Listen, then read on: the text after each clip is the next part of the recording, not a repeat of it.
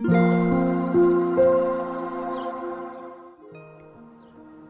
さんこんにちは、なおこです。インタビューライターがお送りするつづるラジオ。このチャンネルでは取材や執筆を通して学んだことフリーランスの暮らしやキャリアの選択についてお話ししています。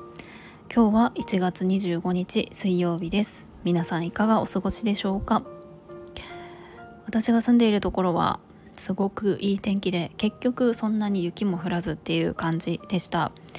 まあ、ただあのいろんな方の発信をキャッチしていると地域によってはすごく雪が降ったり交通機関が荒れていたりとちょっと大変だったのかな大変だったというか今もあのいろいろあるのかなと思うんですけれども皆さんは大丈夫だったでしょうか？でですねあの今日の午前中はえっと、オンラインシェアオフィスっていうのをやっていまして、まあ、スタンド FM の中でもチャンネルを持って配信されているかずみさんという方ともうかれこれ2年くらいですね2人とも同じ時期ぐらいにあの独立してフリーランスとして働き始めているのでそのタイミングで、まあ、あのオンラインでつないで、まあ、オフィスというかシェアオフィスみたいな感じのことをやっているんですね。でまああの仕事のモチベーションにもなりますしいろいろ雑談をするっていうのも楽しくってあのタイミングが合う時はよくつないでやっています。でそのかずみさんがですねあのスタンド FM の中でメンバーシップを始めたんです。本当に今日の午前中そのやり取りをしていてあのメンバーシップといえば私はノートのメンバーシップで質問力トレーニングっていうのをやっていますけれども実はスタイフのメンバーシップも気になっていてちょっとやってみたいなっていうふうには思っていたんです。で和美さんが始めたっていうのを聞いてなんだかあのすごく気になってしまっているところです。あの概要欄に和美さんのメンバーシップあの貼っておきたいなと思うんですけれども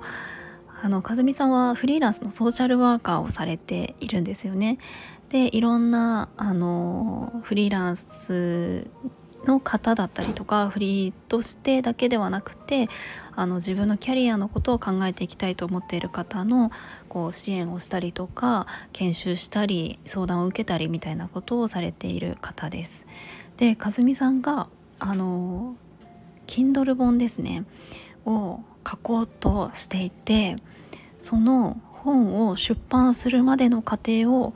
メンバーシップで発信していくみたいな感じなんですよね。これすごく面白いですよね。なかなかそのできた本とかは、まあ、お金を出せば読むことができるけれどもじゃあそれをどういうふうにあの作っていってるのかっていうのってなかなか見れないですしそれこそ自分が本を書きたいと思っていたりとかあのもちろんソーシャルワークみたいなところに関心がある方もあのすごく聞けると面白いんじゃないかなっていうふうに思っています。でそんなのを聞いて私だったら何を配信するかなみたいなところちょっとさっきお昼を食べながら考えていました。まあ確かにその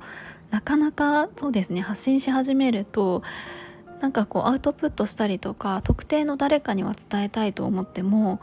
こう SNS 上でオープンにすることってなかなかできないような話ってあったりするんですよね。誰が聞くか誰がその情報をキャッチするかわからないので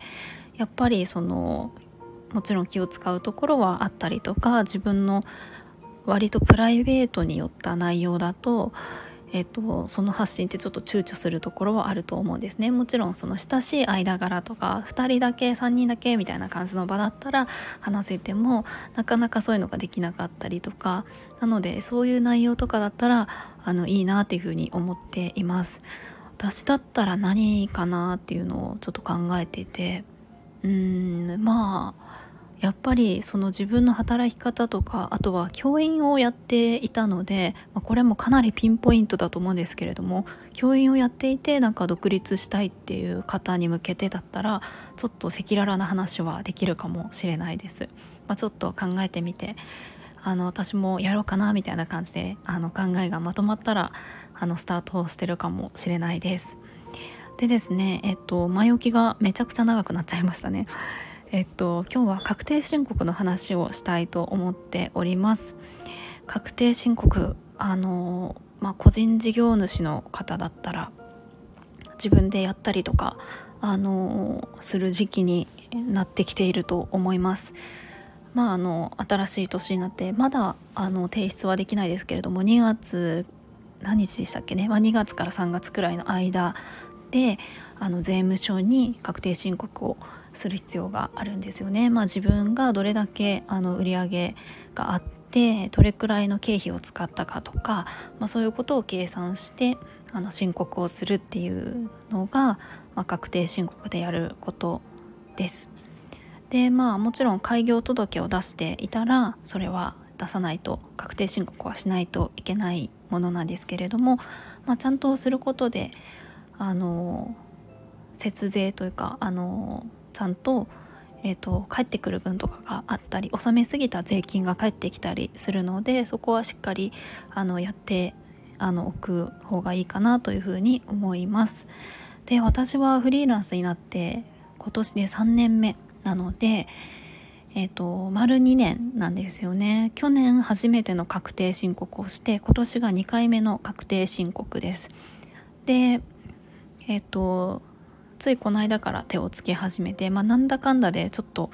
あの忘れちゃってる部分もあったりしてあの手こずるところはあったんですけれども一応もうあの計算できて提出できるような状態になっているのでなかなか早くできた自分を褒めたいなと思うんですけれども、えっと、今日はその確定申告、まあ、どういうふうにやっているかとかをお話ししたいなと思います。でまず私1年目の時はですねもう確定申告に対するあの確定申告についての知識が、まあ、なさすぎてですね本当に何も分からずたまたま知り合いの税理士さんがおられたのであのその方にあの本当に優しい方なんですけれどもその方が時間を作ってくださってもう1対1で、まあ、こういう風な感じなんだよっていうのを教えてくれてあとはちょっとオンラインでそういったことを詳しい方からどういうことをするべきかっていうのを聞いてみたいな感じでスタートしたんですね、まあ、ただ自分でやっていないので本当にイメージがつかなくってとりあえずあのレシートを取っておくとか何にどれくらい使ったのかっていうのを記録しとくとかそういうことをしておりました。で、えーと、今、まあ、去年ですね。去年の1年間どういうふうにしたかっていうとあのまず使っているツールがあって私はその弥生会計っていう確定申告をするためのツールを使っています。これですね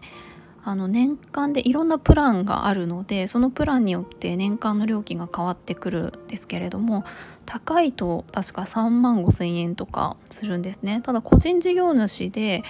えっと普通に確定申告やるだけとかだったらあの一番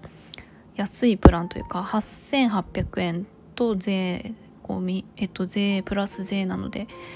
9000円600まあ1万円いかないくらいで年間ですね使うことができますで私はこの弥生会計っていうのを使っていてこれにあの売上だったりとか使った経費とかを入力していきます。まあ、そうすると、まあ、自動でいろんな書類を作ってくれるのでかなり便利だと思います。これは1年目の時から使っております。まあ、全部自分でやるっていうと本当にちょっとやったことないので分かんないですけれどもかなり大変なんじゃないかなと思います。でこの弥生会計はえっと、1年目は無料なんですね。で、開業して確か2年以内の人だったら2年間無料みたいな感じなので、よくわかんないけど、なんか、あの、探してるとこだったら全然初年度だけ使ってみるとかでもいいんじゃないかなと思います。私はそういうつもりで、1、年目は無料だったんでやってみて、よかったので、次の年も使ったっていう感じです。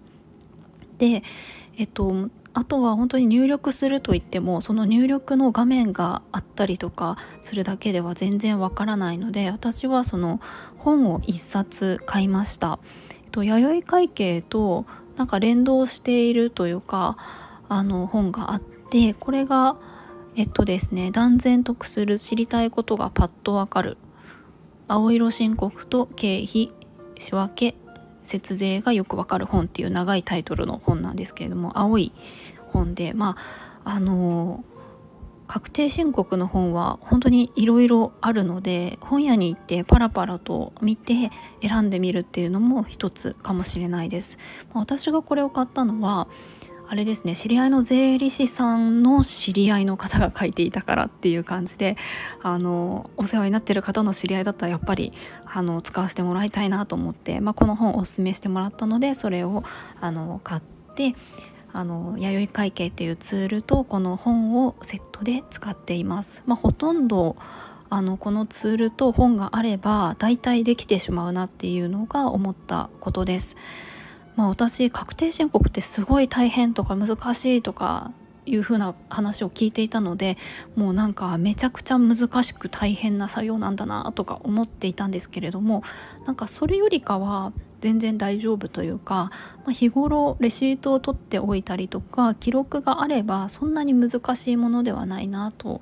えー、思いました、まあ、もちろんそういったのの好き嫌いはあるかなと思うんですけれどもはいまあ、あとは結構わかんないことがあったらあの検索したりとかすると出てくることも多いかなと思います。で1年間どういうふうにあの確定申告するためにあのなんか使った経費とかを整理していたかというと、まあ、これだいぶこ去年の後半はおろそかにはなってたんですが私は A4 のクリアファイルあの何ですかねポケットがついている20ポケットぐらいついている A4 のファイルをあの1冊用意していて、えっと、月ごとですね、まあ、12袋分毎月、えっと、使った分の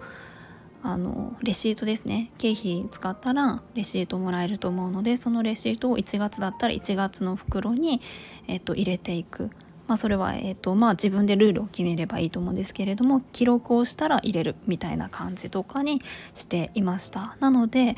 あのレシートも1年間まとめてカンカンとかに入れちゃうと本当に大変になっちゃうので、まあ、月ごとぐらいに分けておくといいんじゃないかなと思います。なのであの毎月私は結局できなかったんですけれども毎月その月末とか月賞とかに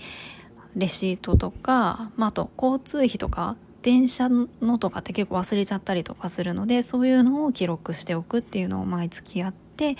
えー、年年の最後にそういったことのもう一回整理というかちょっと細かいことを走るんですけどちょっと細かい調整だったりとかが必要なのでそういうことをやるっていう感じにしております。うん、あとはそうですねなんか私1年目の時は事業用の銀行口座って作らなかったんですね。なんか作らなくてもいけるみたいな話を聞いたのと私自身はそのライターの仕事をしているのでそんなにこうあの商品を扱っているわけではないのでなんか仕入れするとかがなかったりするのでほとんどまあ経費として使うものもあるけれどもうんとまあ個人用の口座でいいかなっていうふうに思ってたんですけれどもこれはですね間違いでしたね。すごくややこしいことになってしまったので